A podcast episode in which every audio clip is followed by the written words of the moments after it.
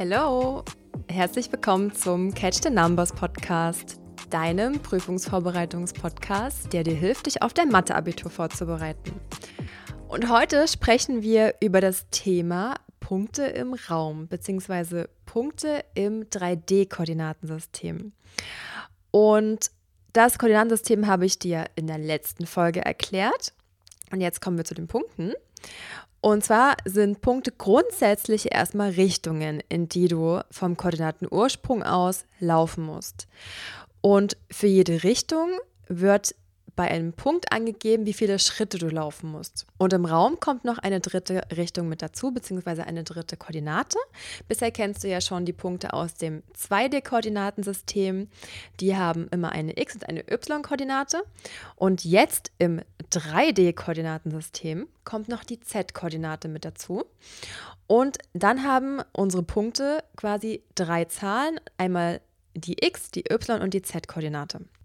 Als Beispiel nehmen wir mal den Punkt P mit den Koordinaten 3, minus 2 und 5. Und ich würde dir vorschlagen, such dir wieder deine Zimmerecke und versuch mal mit mir diesen Punkt im Raum abzulaufen. Also, du startest im Koordinatenursprung, ja, also in der Ecke direkt. Und jetzt läufst du erstmal in die x-Richtung. Und das sind bei uns, äh, die x-Koordinate ist bei uns drei, deswegen laufen wir drei Schritte in die x-Richtung und zwar nach vorne, weil diese Zahl positiv ist. Wenn die Zahl negativ wäre, also minus drei, dann müssten wir dahinter laufen. Das heißt, wir würden in den anderen Raum dahinter laufen müssen. So, also du läufst quasi drei Schritte vom Koordinatenursprung aus nach vorn. Dann bist du auf der Fußleiste, die jetzt links von dir ist. Ja, auf dem Erdboden unten. Jetzt kommt die y-Richtung, die y-Koordinate und das ist bei uns minus 2. Das heißt, du musst jetzt von dort aus, wo du bist, minus 2 nach links laufen. Ja, y ist ähm, rechts oder links und negatives y bedeutet, wir laufen nach links. Also läufst du zwei Schritte in den Raum, der links von dir ist. Du bist jetzt also nicht mehr in deinem Raum, wo du bist. Ja, du bist jetzt in dem anderen Raum, der links von dir ist. Ich hoffe, da ist ein Raum. Ähm, und befindest dich dort auf dem Erdboden. Und jetzt kommt noch die dritte Richtung mit dazu, und zwar die Z-Richtung. Und die laufen wir nach oben oder nach unten. Und bei uns ist es die 5. Also ist sie positiv, also laufen wir nach oben. Wenn die 5 negativ wäre, müssen wir nach unten laufen. Ja, also wir laufen jetzt von dem Raum, der links neben dir ist, wo wir da uns gerade auf dem Erdboden befinden, laufen wir jetzt fünf Schritte nach oben. Das musst du alles nicht genau machen, einfach nur ungefähr, damit du siehst, wo dieser Punkt entsteht. Und jetzt ist unser Punkt P, der befindet sich im Raum neben uns, einfach in der Luft. Und genauso machst du das, wenn du Punkte auf dem Papier einzeichnen sollst ins Koordinatensystem. Die x-Achse verläuft ja immer schräg im 45-Grad-Winkel nach unten. Die y-Achse verläuft immer horizontal nach rechts und die z-Achse verläuft immer nach oben.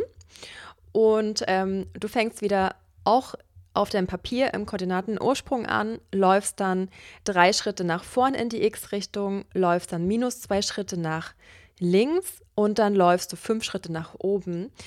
Und da entsteht dann dein Punkt P. Das Problem ist halt jetzt, auf dem Papier sieht das Ganze nicht so aus, wie es eigentlich in der Realität wäre. Weil der Punkt sieht immer so aus, als ob der irgendwie entweder an dieser Wand klebt oder auf dem Erdboden liegt oder whatever. Ja, also hier siehst du vielleicht auch schon die Schwierigkeit von diesem ganzen Thema und dass wir uns immer im Raum befinden.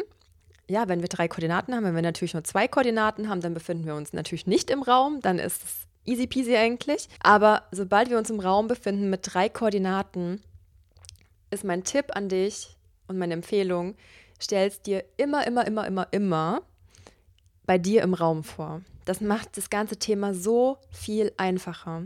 Und fang jetzt direkt damit an, denn jetzt setzen wir das Verständnis für das ganze Thema und dann werden dir die anderen Themen, die jetzt noch kommen, Graden und Ebenen und diese ganzen Winkelberechnungen, was wir dann alles machen, ähm, viel, viel einfacher fallen.